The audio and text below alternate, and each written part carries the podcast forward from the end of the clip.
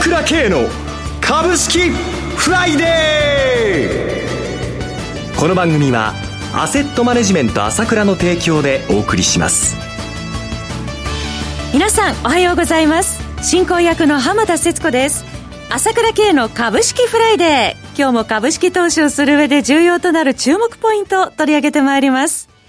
パーソナリティは、アセットマネジメント朝倉代表取締役、経済アナリストの朝倉慶さんです。朝倉さんおはようございます。おはようございます。よろしくお願いいたします。ますさて、昨晩のニューヨーク市場は感謝祭の祝日のため休場でしたけれども、今週一週間どのようにマーケットご覧になっていらっしゃいますでしょうか？そうですね、はい、本当に堅調ですよね。上げっぱなしっていう感じでね。そうですね。ニューヨークでは連日の最高値更新、えー、国内でも日経平均株価年初来高値更新してましたもんね。そうですよね。トピックスも高いしね。はい、中古型もじわじわ出てきて、非常にいい流れになってますけれども、はい、まあやっぱり、まあ投資家懸念してるのは、昨日ね、あの、日本の市場がちょっと、まあ、もたつきましたけども、えー、やっぱり香港人権民主主義法案がトランプさんがサインしてね、はい、中国側がどういうリアクションをするかっていうのが、やっぱりまだね、あの、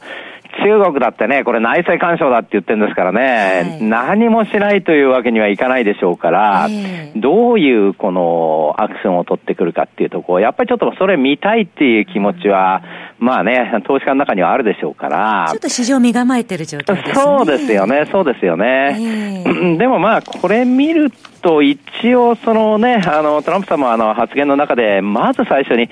習近平主席と、香港市民への敬意を持ってということでね、えー、最初に習近平主席とっていうふうに出てきましたからね、はい、やっぱりこう、かなり 気遣ってんですよっていうメッセージを送ってるのと、えーまあ、それからやっぱり、実質この法案ね、あの、制裁ってでもハードルが高いところもあるので、はい、この辺のね、運用でね、あの、こう、適度に、あの、自分の判断で運用するよというようなことを限りなく、示唆しているので、トランプさんが、はい、やっぱりそういう形なんで、中国側もやっぱりそれに応えるっていうか、まあ、とにかく、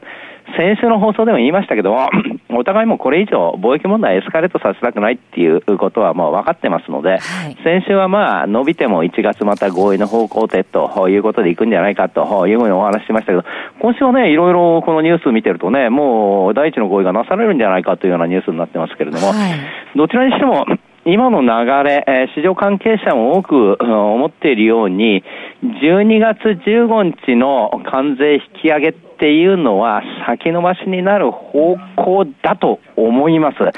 確定ではありませんけれども、はい、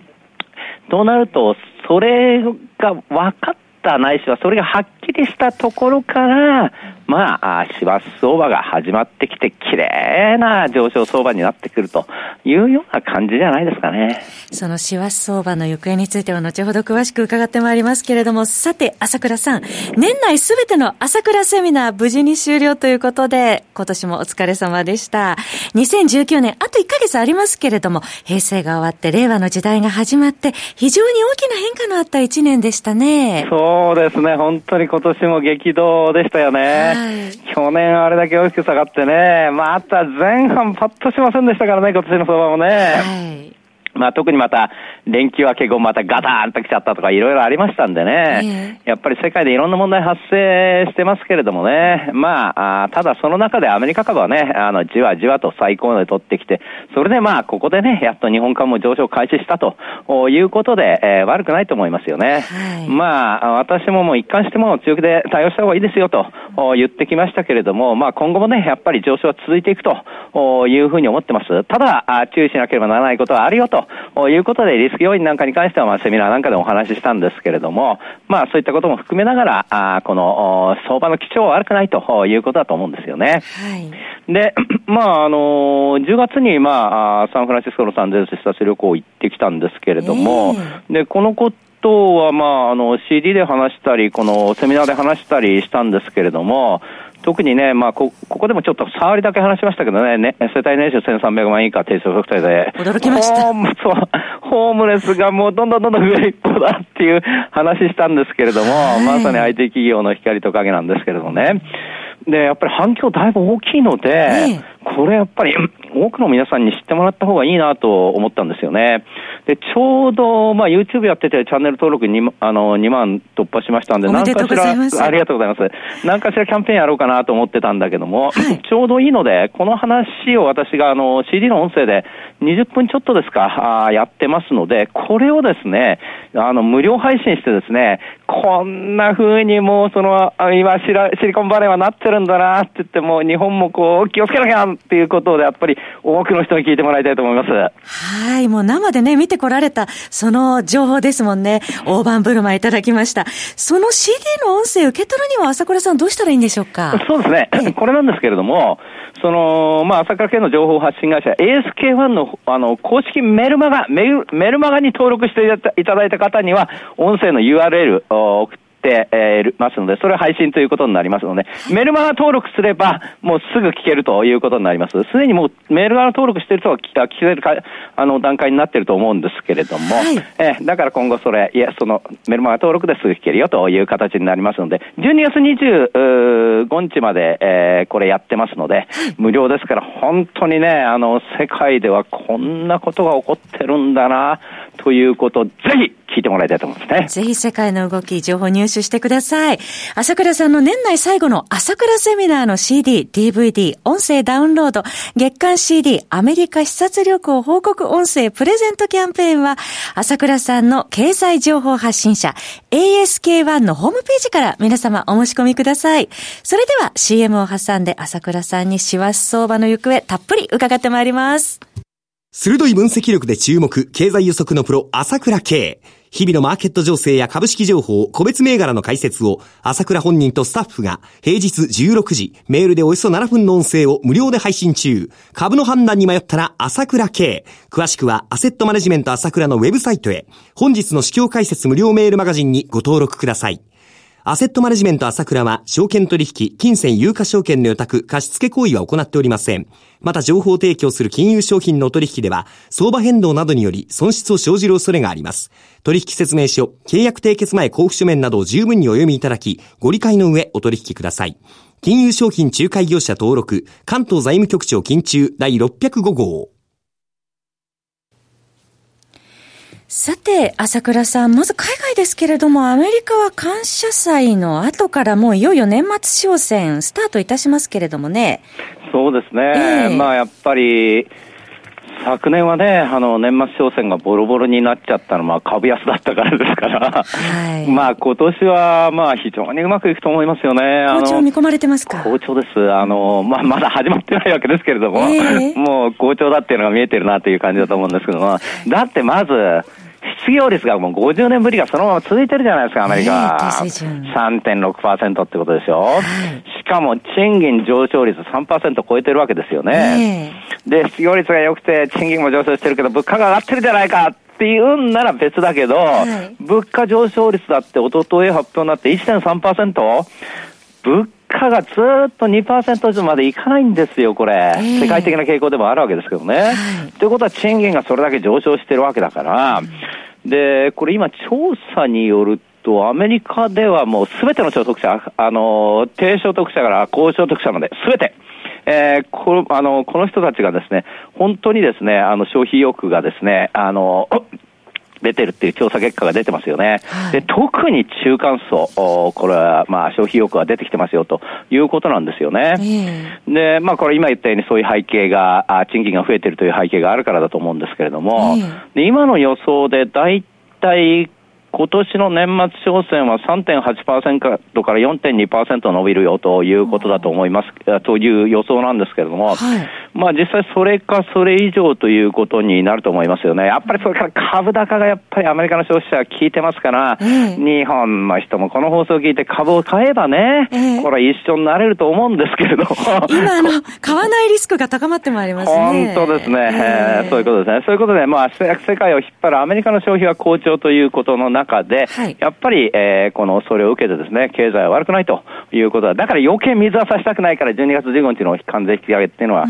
まあ、なしということになると、私は思ってますね。国内はいかがでしょうか？え、あの、国内も悪くないんですけれども、その、そういった中でアメリカもそうなん日本もそうなんですけど、あの、結局アメリカ株はそうは言ってもずっと上がってきてる関係があるので、ちょっとこう、まあ、その、買ってくんだけども、少しやっぱり、えー、若干割高になったんで、やっぱり割安なものを買いたいとか、ちょっと違うところに目を向けたいっていうのは、投資家心理として十分あるじゃないですか。はい、だから、アメリカの投資家も、日本株の ETF なんかはどんどんどんどん買うようになってきてるわけだけども、えー、からアメリカ国内では、まあ、遅れてるっていうと、中小型株がやっぱりアメリカでも遅れてたんですよね、実は。ラッセル2000が上昇してます、ね、ラッセル2000がですね、やっと上昇を始めまして、はい、昨年の高値1730ポイントぐらいだったと思うんですけども、はい、1630ぐらいまで来ましたので、えー、やっとここを向けてですね、動き始めてきたかなという感じだと思うんですね。はい、これと同じで、えー、日本株も、まあ動き出してきたと、海外の株からも入ってきたっていうのが、この10月、9月、10月からの動きになるんですけれども、はいで、実際ですね、これ見てると、このマザーズ、それからまあジャスダック、まあジャスダックなんか綺麗な上げ方してきましたよね。ねそれ高値更新してますね。そうですよね、えー、マザーズはまだまだですけど、やっと900ポイント乗せましたけども、はい、昨年の高値から見るとまだまだなんで、えー、当然ここからいけてくるという流れだと思うんですよね。はいまあ、これがまあ年末相場ということになると思うんですけれども、はい、特にその、この間決算出してですね、確かにその主力企業に関してはですね、まあその14%減益っていうことで、飼育の、あまあ、決算ですよね、は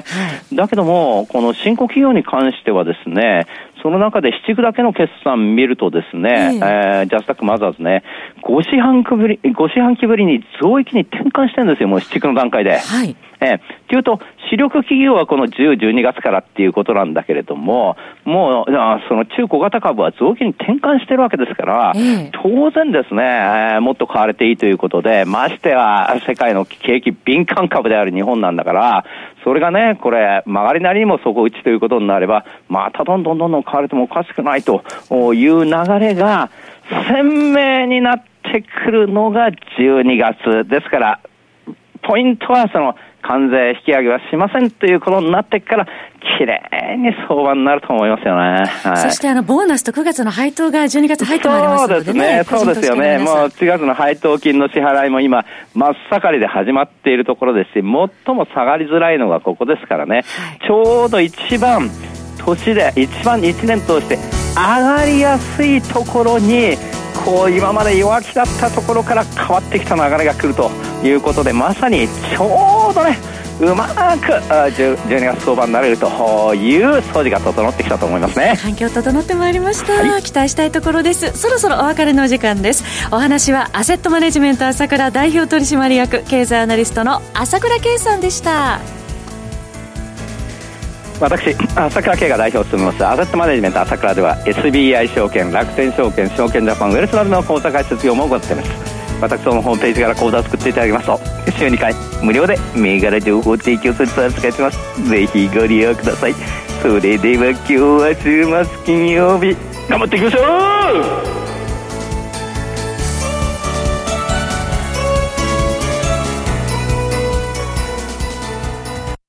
この番組はアセットマネジメント朝倉の提供でお送りしました。最終的な投資判断は皆様ご自身でなさってください。